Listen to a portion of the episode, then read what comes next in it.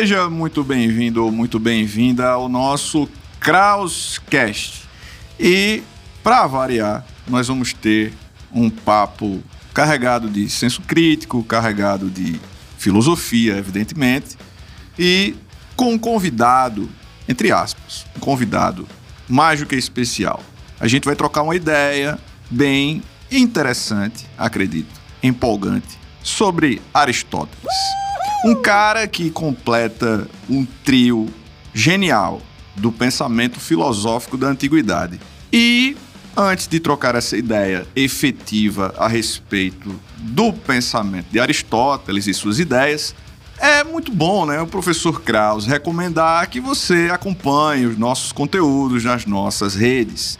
Nós estamos por aí provocando boas brisas filosóficas e algumas crises existenciais no Spotify, no YouTube, no Deezer, Instagram, Facebook, Twitter. Então, você que volta e meia está aí perdido, perambulando pelas redes, você pode ir lá na busca e colocar Professor Kraus. Lembre que o Kraus, soletrando K-R-A-U-S-S. Aí você segue onde tem que seguir, se inscreve onde tem que se inscrever, vai curtindo os conteúdos, porque aí você vai ajudando justamente a proliferar, propagar a filosofia, a sociologia, a cultura pop, a criticidade, enfim. Então vamos ao nosso convidado de hoje. Nós estamos falando de um filho de médico e uma família muito importante da Macedônia, porque o pai de Aristóteles, ele era médico da família real da Macedônia. E é importante que se diga isso, né? O Aristóteles ele não era grego, ele nasceu em Estagira, na Macedônia. E ainda muito jovem, o Aristóteles, ele foi para a academia de Platão. Eu acredito que você, a essa altura do campeonato, principalmente quem já acompanha o professor Kraus, ou quem já tem, de certa forma, uma bagagem filosófica, sabe que Platão ele fundou a academia, que se tratava de uma grande escola onde as pessoas elas poderiam desenvolver os saberes ali, né, com a supervisão de um cara sensacional, Platão. Mas Aristóteles, quando Platão ele vem a falecer, Aristóteles que era considerado o mais importante discípulo de Platão, diga-se de passagem também Aristóteles extremamente crítico do pensamento de Platão, e eu acho isso muito maneiro da filosofia. Só abrindo um parêntese aqui, você que acompanha um pouco da história da filosofia, você deve saber que isso é muito comum, né? A gente está estudando um pensador e aí de repente a gente até tem alguns pontos de concordância com aquele pensador. E quando nós vamos ali para a temporada seguinte e encontramos outros personagens da história da filosofia, é muito comum a gente ver nas páginas seguintes alguém discordando, alguém criticando, alguém trazendo uma ideia divergente daquela que foi posta anteriormente. Isso é muito legal. E eu acredito que esse é um recado muito maneiro da filosofia, que é esse, que nós somos capazes de questionar, que nós somos capazes de formular as nossas próprias visões, as nossas próprias ideias.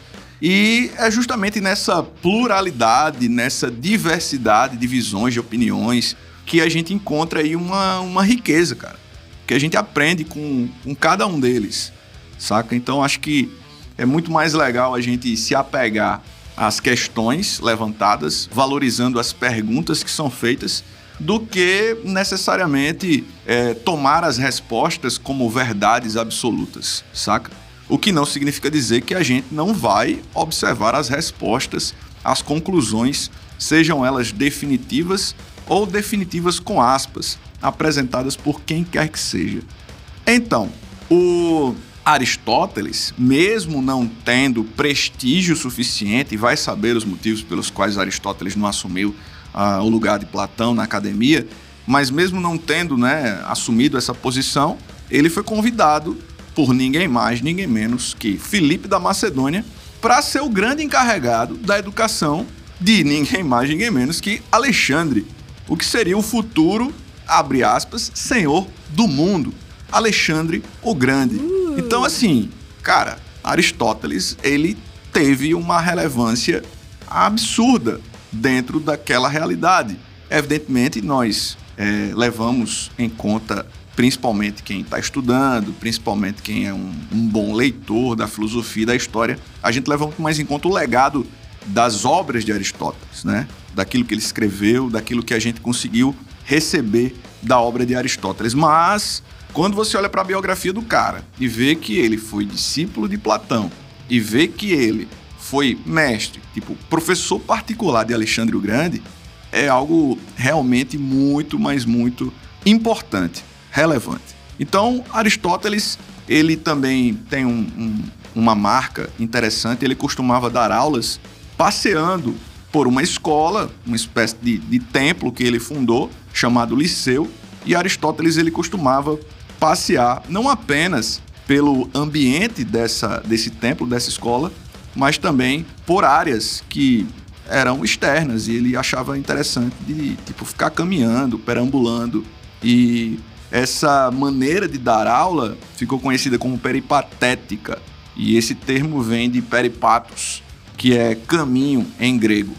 Então Aristóteles ele ele tinha essa mania de dar aula em movimento. É, eu acho uma ideia bem interessante. Às vezes a gente está naquela rotina, de repente na monotonia de estar tá sentado e fazer uma boa caminhada, observando e ouvindo as instruções de alguém, parece uma ideia bem interessante. Então, quando a gente fala da divergência ou das divergências que Aristóteles ele tinha com relação a Platão, eu acredito que o ponto fundamental é que nós já sabemos, mas nunca é demais reforçar, que Platão ele, ele defendia a existência de dois mundos, né? A gente sabe aí que por meio da, da dialética a gente tem uma noção platônica de um mundo sensível e um mundo inteligível. Você já deve ter lido em algum lugar ou ouvido alguém falar, tipo o professor Krauss, que nós temos aí o mundo das ideias e o mundo dos sentidos. E Platão considera que esse mundo que nós estamos aqui, o mundo dos sentidos, é um mundo material, acessível por meio da percepção, é um mundo que alegoricamente tem as sombras como grandes símbolos, mas existe um outro mundo que é imaterial, que é imutável, que é eterno e que só pode ser pensado. Inclusive as nossas almas, elas vieram de lá, né, e carregam marcas dessa perfeição dentro de si. Só que Aristóteles ele não curtia isso. Para Aristóteles nós temos apenas um mundo e é muito interessante observar que para Aristóteles o que nós devemos levar em consideração é que nós temos matéria e forma, mas essas matérias e formas elas não existem fora daqui, elas estão aqui. Tá tudo aqui nessa realidade. E tudo isso pode ser captado pelos sentidos. A forma de cada coisa e as substâncias que compõem cada coisa e cada ser. Então, é por isso que Aristóteles ele vai ser considerado um pensador até certo ponto empirista, porque para Aristóteles nós podemos através das experiências adquirir conhecimentos é, justamente trabalhar o que nós podemos chamar de aprendizado, ao contrário do que Platão defendia. Platão ele defendia uma reminiscência, né? Ele defendia uma lembrança. A nossa vivência ela vai despertar algo que já está gravado dentro de nós, algo que Platão ele acaba é, trazendo da influência socrática. Agora, eu acredito que uma das partes fundamentais e que desperta grande interesse quando alguém vai falar sobre Aristóteles é a dimensão da sua filosofia que se relaciona à ética e à política. Aristóteles ele acreditava que o ser humano ele seria um animal político. Isso é muito interessante, né? A expressão zoon politikon. Então, para ele, a natureza nos fez para a vida em sociedade. A natureza nos fez para a coletividade. Eu sei que é, muitas vezes a gente não está muito afim de socializar. Eu sei que muitas vezes a gente quer ficar sozinho, sabe? Tipo, com os nossos próprios pensamentos. Às vezes a gente quer até desligar os pensamentos. E isso não é uma tarefa nada fácil. Mas, para Aristóteles, a natureza, ela meio que impôs isso a nós. E, nesse sentido, é importante dizer que, na visão aristotélica, a ética ela é fundamental e para ele a ética seria o estudo da virtude. A palavra virtude é, em Aristóteles ela está muito ligada ao termo areté, né? Então seria uma virtude excelente. Então, para Aristóteles essa vida em sociedade ela tem como propósito o bem, o bem. Nós vivemos procurando o bem. E podemos dizer que esse bem é sinônimo de felicidade. Então, para Aristóteles, quando o indivíduo de repente acorda, ele está procurando o bem. E procurar o bem é uma maneira de garantir a sua felicidade. E aí tem outra palavrinha que é interessante, que é a palavrinha eudaimonia, que é um termo que é traduzido como felicidade.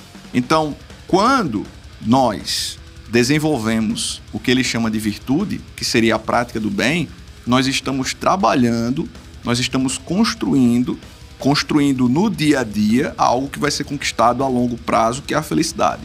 Então a construção da felicidade, ela depende justamente de medidas a curto e médio prazo que têm relação com o bem.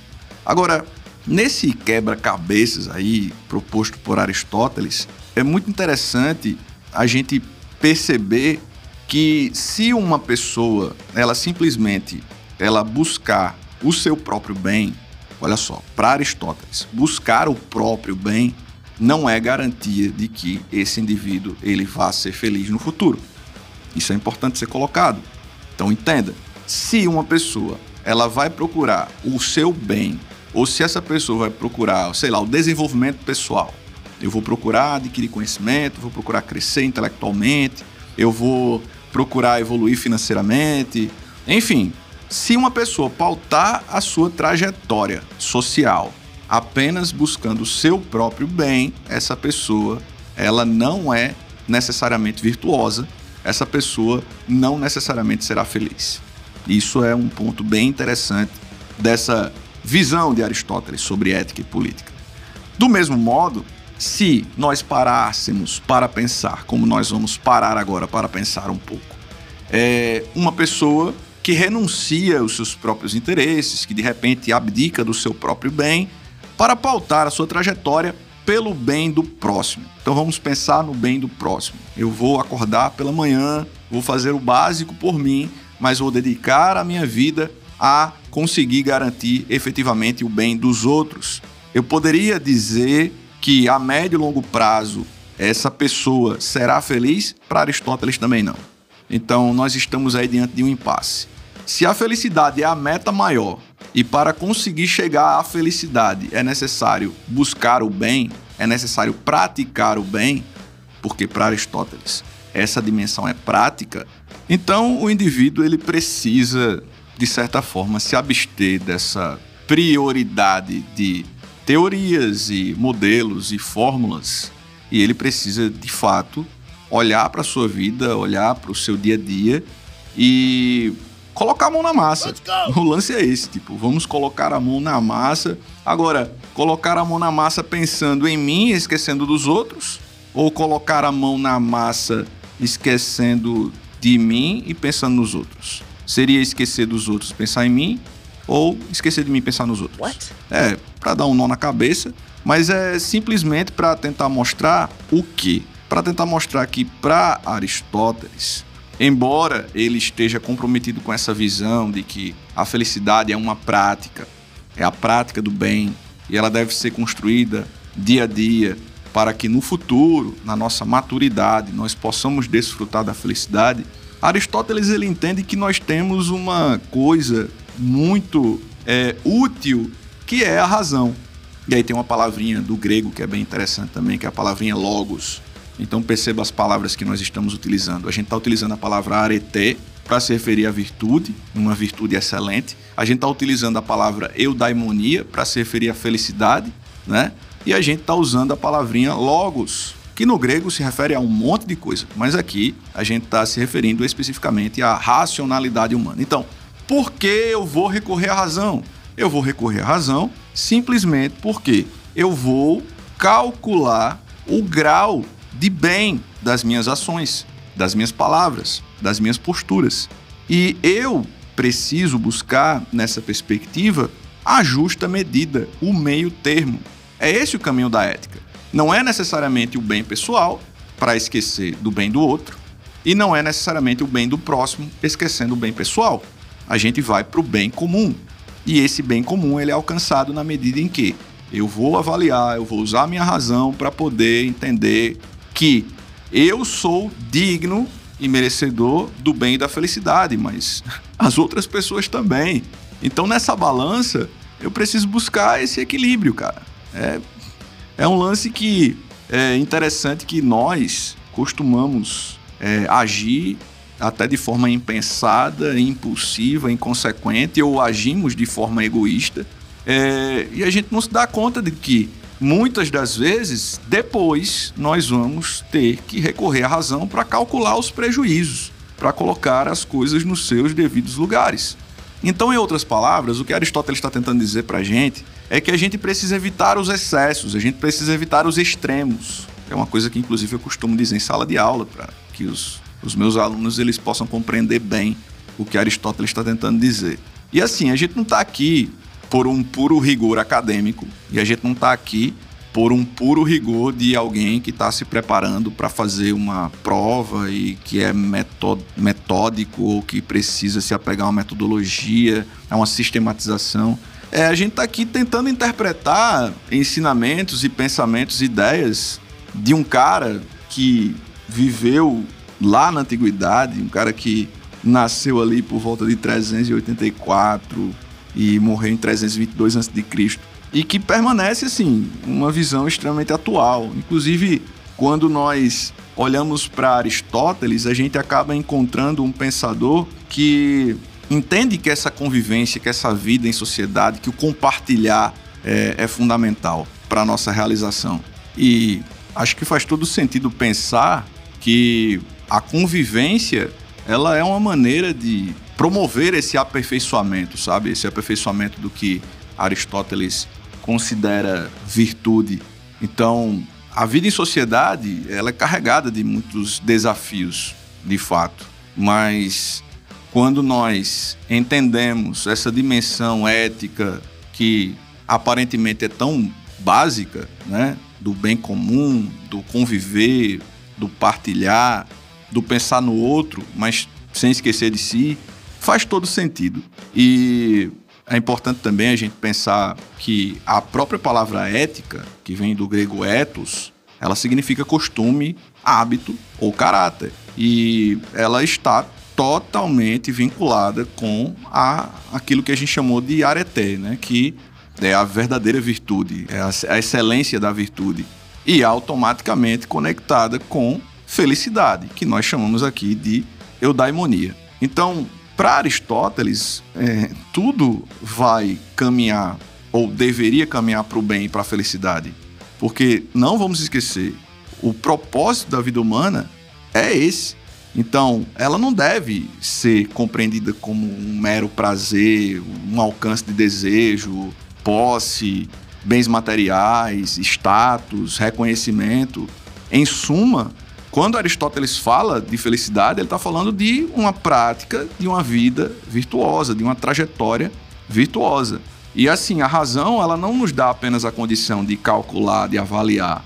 Ela é o grande instrumento que nós temos para fazer opções, para realizar escolhas. E também de perceber que é, existem determinadas ações que precisam ter um direcionamento longe negativa, egoísta, ou extremista que pudesse trazer tudo, né? Mas menos a felicidade. E é importante é, frisar mais uma vez que Aristóteles está levando em conta que nós precisamos colocar em prática esse bem comum, cultivar esse bem comum ao longo da nossa trajetória para que na idade né, da maturidade nós possamos, é, de fato, entender que a felicidade chegou. É, tipo, levar em conta um legado e levar em conta também o aperfeiçoamento do próprio caráter. Bem interessante essa, essa ideia aristotélica. E eu acredito que isso possa até ter um reflexo sobre o que ele vai falar a respeito das formas de governo. E Aristóteles ele, ele vai até avaliar que é bem válido, digamos assim, que várias sociedades elas possam optar em três formas. É, um governo que seria de um, um governo de poucos ou um governo de muitos. Esses caminhos são válidos, só que Aristóteles ele vai advertir que existe uma forma pura, existe uma forma ilegítima ou corrompida de se fazer isso funcionar. Então, quando ele olha para as formas legítimas ou puras, ele vai dizer que a monarquia é válida, porque é um rei que tem um poder e mas que esse poder ele é conquistado dentro de princípios e a própria condução desse governo é pautada por princípios. Ele vai dizer que quando uma sociedade opta pelo governo de poucos, a aristocracia faz todo sentido, porque nós temos alguns nobres qualificados detendo o poder. E essa nobreza ela não é estritamente ou ela não está atrelada exclusivamente a, a uma questão econômica e nem tampouco a uma imposição. E ele vai dizer que o governo de muitos é muito válido, é, mas é importante que essa democracia ou politeia ela tenha a participação de pessoas que têm algum grau de conhecimento, né? As pessoas elas entendem é, a sua participação, elas têm alguma vivência, alguma experiência, alguma consciência para poder atuar. Agora, quando nós nos referimos às formas ilegítimas ou essas formas aí que são degeneradas, ele vai dizer que a tirania é condenável, porque é um poder supremo que é obtido de forma corrupta e é conduzido também de forma corrupta. A oligarquia, que seria um governo de poucos, é, tem como grande marca a injustiça e ele vai condenar o que ele chamava de demagogia ou holocracia, que seria um poder exercido por facções ou um poder exercido por pessoas que fazem uso de discursos, mas que desprovidos de prática, desprovidos de compromisso. Então, enfim, Aristóteles é um pensador extremamente importante e que traz algumas ideias que permanecem atuais. Eu não sei quando ele vai deixar de ser atual. E fica aqui esse nosso registro de um papo sobre esse grande filósofo, um grande pensador. E mais uma vez eu quero recomendar que você nos acompanhe nas redes sociais. Você procura Professor Kraus em todas as redes, a gente deve estar por lá produzindo alguma coisa, estabelecendo alguma, provo alguma provocação, alguma reflexão. E você sempre é bem-vindo ou bem-vinda nesses nossos rolês filosóficos. Esse foi mais um Kraus Cast.